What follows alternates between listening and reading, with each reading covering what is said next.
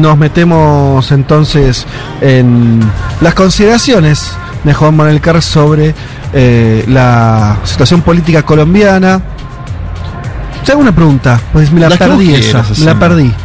¿Estuvo esa manifestación que prometía Petro? ¿Existió hace unos días? Primero de mayo. Primero de mayo, claro, existió. Te voy a contar algo de esa movilización. porque- viste que se dijo, oh, se viene una marcha, y después no, no, no escuché hablar tanto. No, pero por ahí fue erróneo. A ver, ¿no? vamos a situar primero el marco de situación. Eh, Petro viene de un quiebre con un sector de los partidos tradicionales que lo venían apoyando. ¿sí? Este es el primer título que hay que decir. Pero con un sector, porque después te voy a comentar un poco más el fino, ¿no? Eh, acuérdense que le gana al ingeniero Hernández, ¿no? Este outsider eh, colombiano que defendía a Hitler. Bueno, ¿se acuerdan del ingeniero Hernández? Que después no terminó siendo el principal opositor al, al gobierno de Petro, es el uribismo el principal opositor al gobierno de Petro, ¿no? La fuerza de Álvaro Uribe Vélez. Y él llamó, cuando vos decís que conformó un nuevo gabinete ministerial, ahora vamos a hablar de eso, llamó a una movilización el primero de mayo, el Día del Trabajador, ¿no? Un Gustavo Petro que tuvo en ese en esa jornada, y a propósito lo puse en el primer punto, y justo vos lo mencionás y me parece buenísimo, un discurso sobre el momento de los cambios, porque Petro dice, es ahora el momento de los cambios. No, es que yo, yo conformé un gobierno de coalición, pero no me voy a moderar ahora, dice Gustavo Petro, voy a seguir impulsando. Acuérdense que él impulsa modificaciones que tienen que ver con el ámbito laboral, el ámbito de pensiones y el ámbito de salud. En las tres intentando que el Estado tenga mayor influencia. Y escuchá lo que le dijo a las y los trabajadores que estaban ese primero de mayo en la Plaza Bolívar de Bogotá. Escuchá. Necesitamos al pueblo colombiano. No nos dejen solos en estos palacios enormes y fríos. No nos dejen solos ante la jauría de los privilegiados. Este es el momento de los cambios y no hay que retroceder. La paz de Colombia demanda de nuestra presencia. La justicia social de Colombia demanda de nuestra presencia. La gran revolución en marcha demanda de una clase trabajadora que se movilice, que luche, que se organice, que se una.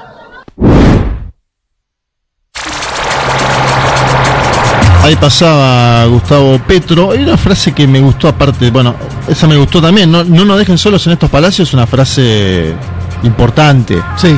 Diciendo nos votaron ustedes, sacamos 11 millones de, de- de votos, no nos dejen solos ahora en esta coyuntura peculiar. Después voy a hacer alusión a qué quiere decir con este no nos dejen solos, pero una idea de, de Petro que dice no basta con ganar en las urnas, el cambio social implica una lucha permanente. Esto es lo otro, ¿no? Ganás una elección, pero después tenés eh, un establishment que No, no, claro. quiere que vos ejecutes esos cambios particulares que mencionábamos antes en términos de ampliación de derechos sociales y ampliación del Estado, en un país donde la izquierda además no gobernó nunca.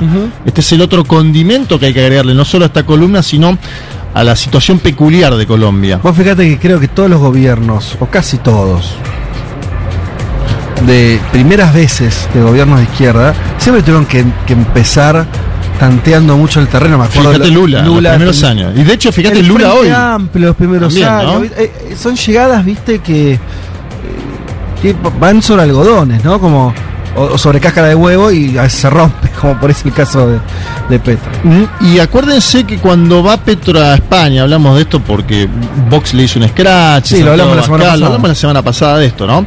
Pero hay una muy buena entrevista del país, el país eh, le hace una muy buena entrevista, se lo hace su titular, Pepa Bueno, que es una gran periodista, Pepa Bueno, eh, entre otras cosas le consulta, por ejemplo, porque eh, Petro me hace acordar algunas cosas al gobierno argentino y en Sí. otras no. En, en la que me hace acordar, por ejemplo, que ya, ya no va más el ministro de Economía de la escudería Stiglitz, Ujú. Ocampo, salió Sí. afuera. Eh, eh, como salió afuera Martín Guzmán el año pasado en Argentina, ¿no? Ahí ya tenemos otro dato. Acuérdense, llegan en el mismo, no en el mismo momento, porque Guzmán ya era ministro de Economía en la Argentina, pero llegan con una idea fiscalista, ¿no? Control del, del- del gasto. Bueno, evidentemente eh, eh, Gustavo Petro dice, no es el camino que quiero para Colombia, necesitamos más inyección de recursos públicos. Punto, número uno. Punto número dos, le pregunta a Pepa Bueno, le dice, ¿qué pasa con el gobierno de coalición? ¿Qué pasa con los partidos que lo apoyaron para que usted logre tener una amplia base en el Parlamento? Y él dice, yo busqué un gobierno de coalición, pero no se dio. Porque hay algunos partidos que yo le di ministerios y no me terminaban apoyando en el Congreso.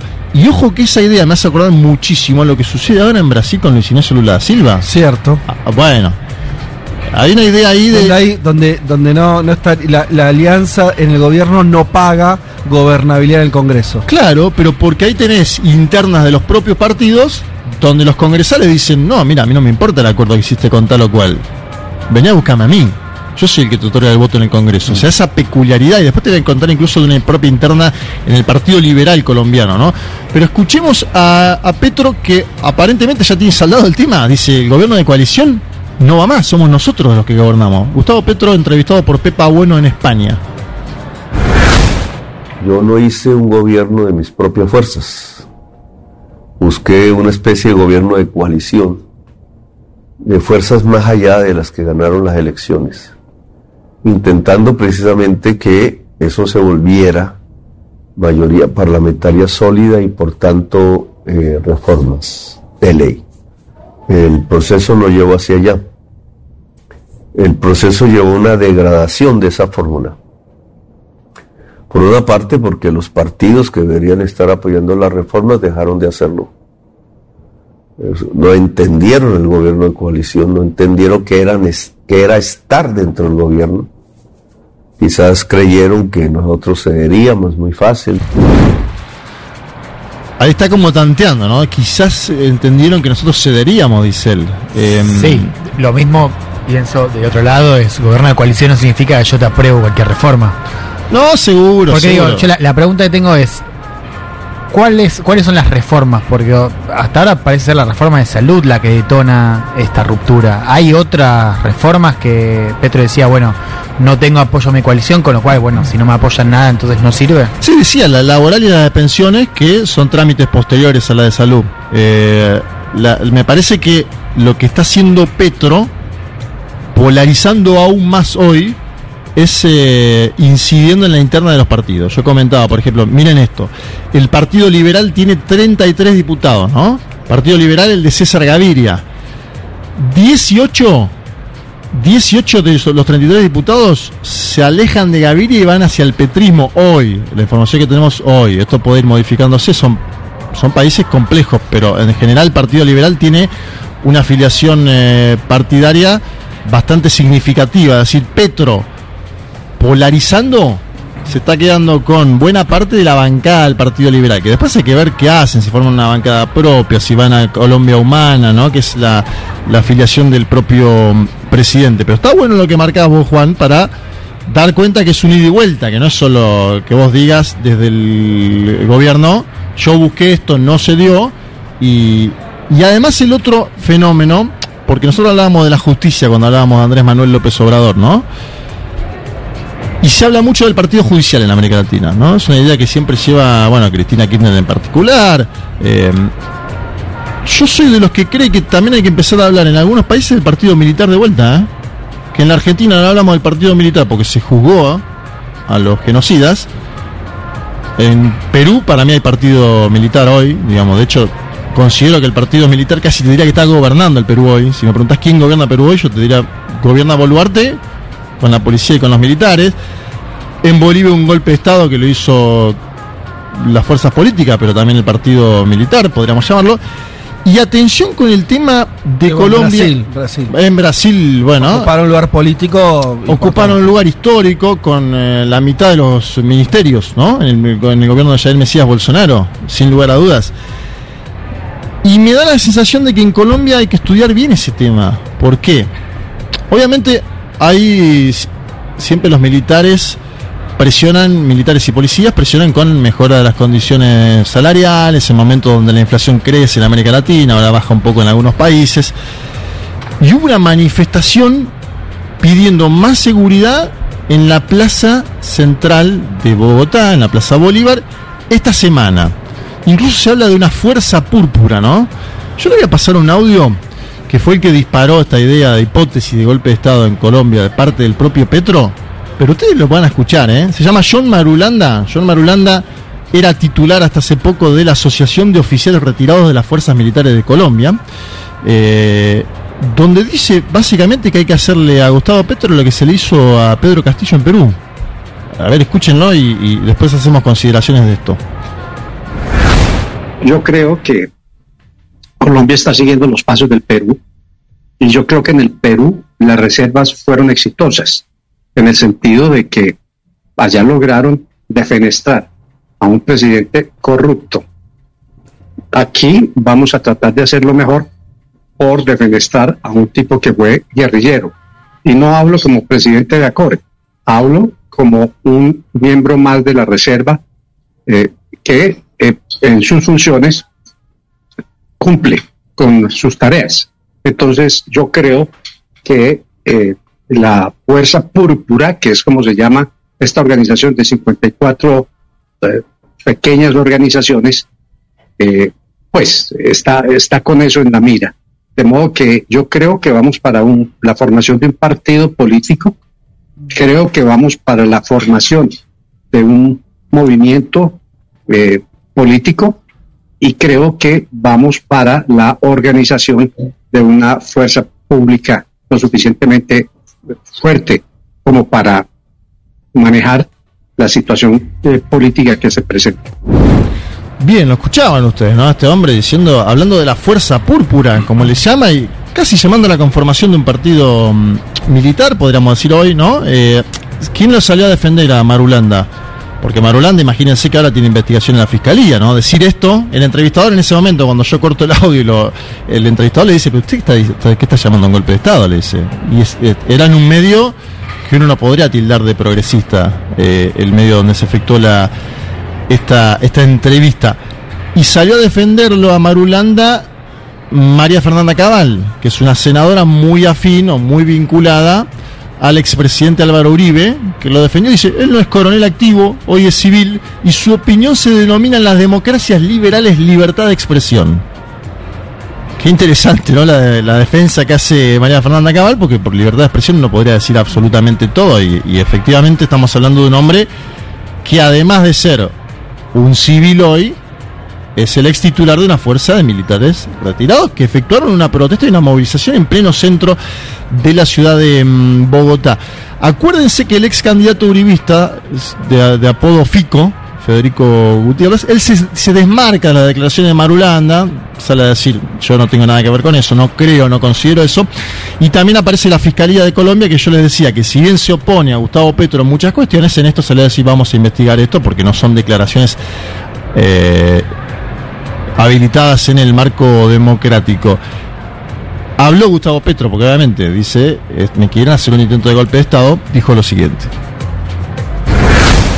En estos nueve meses hemos avanzado en justicia ambiental, justicia social y, por lo tanto, abrimos el gran camino hacia la paz. Cuanto más avanzaremos, más oposición tendremos. El cambio final depende de los pueblos, depende de todas las familias colombianas. Nosotros iremos hasta donde el pueblo colombiano quiera y hasta donde el pueblo colombiano decida movilizarse en pro de las transformaciones sociales. Hay millones de hombres y mujeres en este país que aguardan con esperanza que estos cambios sucedan y que no les demos la espalda. Bien, este que escuchábamos era otro mensaje de Petro en cadena nacional del día de ayer, donde dice el cambio final depende de lo que decidan las y dos colombianos. Nosotros vamos a ir hasta donde el pueblo colombiano quiera, en el sentido de Ese se, se toca con el primero que pasaste, ¿no? El bueno, la llamado a la movilización, Sí. ¿no? Me da la sensación de que hay ahí una idea. Yo creo que a veces por ahí está sobreestimando Petro la capacidad de movilización del pueblo colombiano. Y Es un- con- te iba a decir, es un problema si vos llamás mucho a la movilización. y la- o sea, se aparece, bueno, se aparece Sí, pero más o menos. dice- porque y- Colombia tampoco tiene una tradición muy fuerte. No, y cuando le entrevista Pepa Bueno le dice, ¿y cómo va a cambiar la movilización que usted pretende las fuerzas en el Congreso, le dice. eh. y le dice, no, si hay mayor clamor, las y los parlamentarios se van a dar cuenta. Evidentemente le está jugando una interna, la de los partidos liberales y conservadores tradicionales de Colombia, pero él está creyendo que con una mayor movilización va a lograr un cambio en la agenda, ¿no? Legislativa No, y mayores eso- apoyos. Eso ya es un problema. Yo te sumo además que Colombia no tiene tradición de movilización política muy fuerte porque de hecho es un país que estuvo en guerra, que eso en- una de las características que tenía era la militarización también de las calles. Vos, digo, yo no, no, no, no tuve, lamentablemente no fui muchas veces, pero alguna vez eh, estuve en Es muy Medellín, fuerte en, la- en- en Bogotá y Es re picante. es un despliegue importantísimo de es las como, fuerzas de no, te imaginas eh, decir, che, hagamos, no sé, un centro de estudiantes cortando una calle. No, yo no es, estuve, no es estuve ese en la protesta de 2020 en Medellín, Sí. alcalde Quintero, que de Quintero. hecho ahora responde a Petro, o respondía a Petro, ya no es más alcalde, entraron a militar al- a, mi- a reprimir a la universidad, adentro. Claro, adentro de la Sí, universidad. sí, sí, sí. Muy heavy. Porque se toca con lo otro, como decís, del lugar de los militares, que ahora profundizarás, pero digamos, el, lo otro que no hay que perder de vista es que los años de guerra conformaron un poder militar, que como vimos marcar, no tiene nada que ver con lo que pasa Claro. en otros países, porque fueron el actor central de una guerra que además ganaron. Pero Entonces, sin bueno, ir más lejos, en el gobierno de Duque, eh, ¿se acuerdan cuando estalla la revelación de revista Semana sobre las cloacas del Estado, donde básicamente había un- una, una máquina de espionaje que espiaba el propio Duque? Y ahí o sea, había elementos del Centro Democrático, del Partido Uribe, que estaban eh, coludidos con militares. Y el presidente ni siquiera estaba enterado, lo estaban espiando a él. Y ahí sí tenías una estructura militar. O sea, ahí, digo, ya tenías hace unos años un poder paralelo del Estado. Y era un poder paralelo al propio partido oficialista, esto, ¿no? Es interesante eso que menciona Juan en ese sentido. Se juntó Petro con generales y, comandantes de las Fuerzas Armadas después de los dichos de Marulanda y hizo un discurso. A ver, hizo un discurso larguísimo sobre la historia de Colombia. Véanlo, me parece que está bueno el discurso. eh, y en algunas cosas, obviamente, le pega a los militares por su papel histórico. Pero también fue muy duro con la insurgencia del ELN. Que lo otro paradójico es que el ELN es la otra fuerza insurgente que todavía sigue activa, porque no con la FARC se logró un proceso de diálogo que derivó en que la FARC conformen un partido político. Hay elementos que se fueron de la FARC, ¿no? Que siguen todavía en la lucha armada, pero el ELN todavía está en una mesa de diálogo. Sí. Y él, aprovechando estar con los militares, sacudió un poco al ELN. eh, y esto no cayó bien en el ELN. Bueno, es un puzzle muy complejo el de la lucha eh, armada colombiana, pero ahora sí vamos a escuchar el eh, audio que les prometía de Gustavo Petro hablando sobre los golpes de Estado y la movilización del pueblo. que como llegó por primera vez un presidente que en lugar de buscar cómo quitarle la tierra al campesino para quedarse con ella o entregárselo a sus amigotes y amigotas, la está entregando al campesino, se la está devolviendo. Entonces hay que darle golpe de Estado, dice uno de esos coroneles retirados. y se llama así mismo demócrata. Es decir, a burlarse de la decisión de 11 millones y medio de colombianos por la fuerza. Los golpes de Estado se resisten y se vencen con la movilización del pueblo. Bueno, está Petro contra el exabrupto de este señor de apellido Marulanda. Justamente Marulanda era ¿no? uno de los máximos comandantes de la, de la FARC, eh, pero bueno, es un apellido bastante común en eh, Colombia. Me da la sensación que dentro de los partidos políticos, sacando el caso de Cabal, que es eh, un emblema del uribismo, un halcón, ¿no? Un halcón Sí. del, del uribismo más duro, hubo un apoyo al presidente con unas declaraciones al menos desafortunadas, yo diría, si uno, si uno lee bien las declaraciones de Marulanda, está hablando de que se están organizando, él dice 50 organizaciones, la Fuerza Púrpura, tenemos que conformar un partido, no solo dice defenestrar al presidente como hicieron en Perú, que defenestrar en Colombia tiene la valoración casi de deposición del jefe de Estado, sino que está llamando a la conformación de un partido político, ¿no?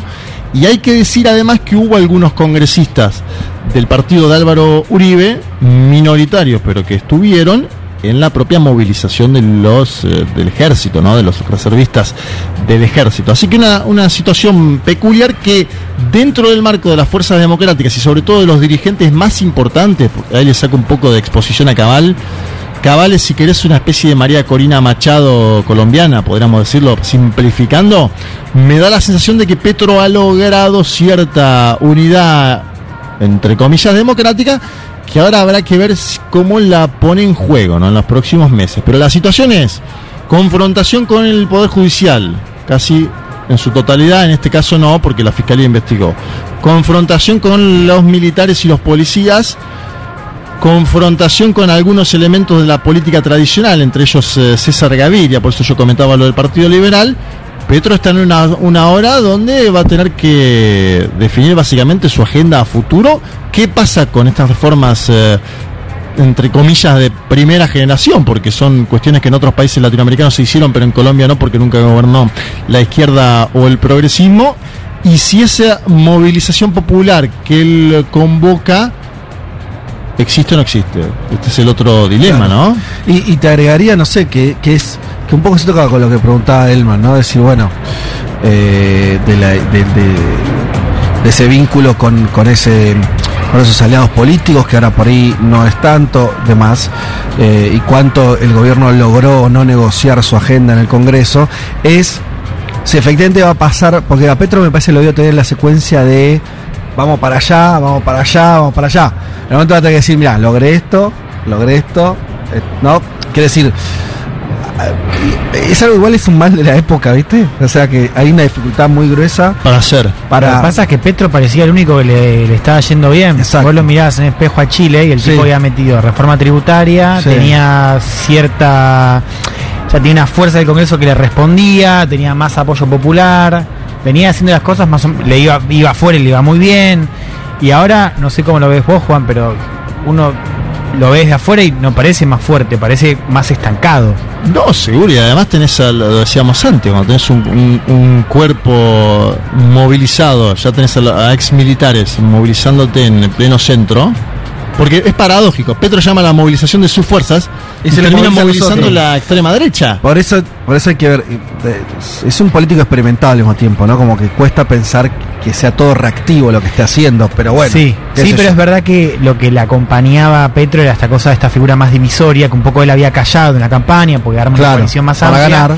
Y ahora parece que está dándole la razón quizás a esas narrativas más como un tipo más divisivo. dentro de Bueno, izquierda. eso es- está. El- todo, vos ves cualquier medio colombiano hoy te hablan de la polarización, Mm. la polarización todo el tiempo. Bien, hay una fecha clave para este año, es el 29 de octubre. Ajá, ¿qué pasa? Hay elección de gobernadores, diputados, alcaldes, concejales y ediles en Colombia.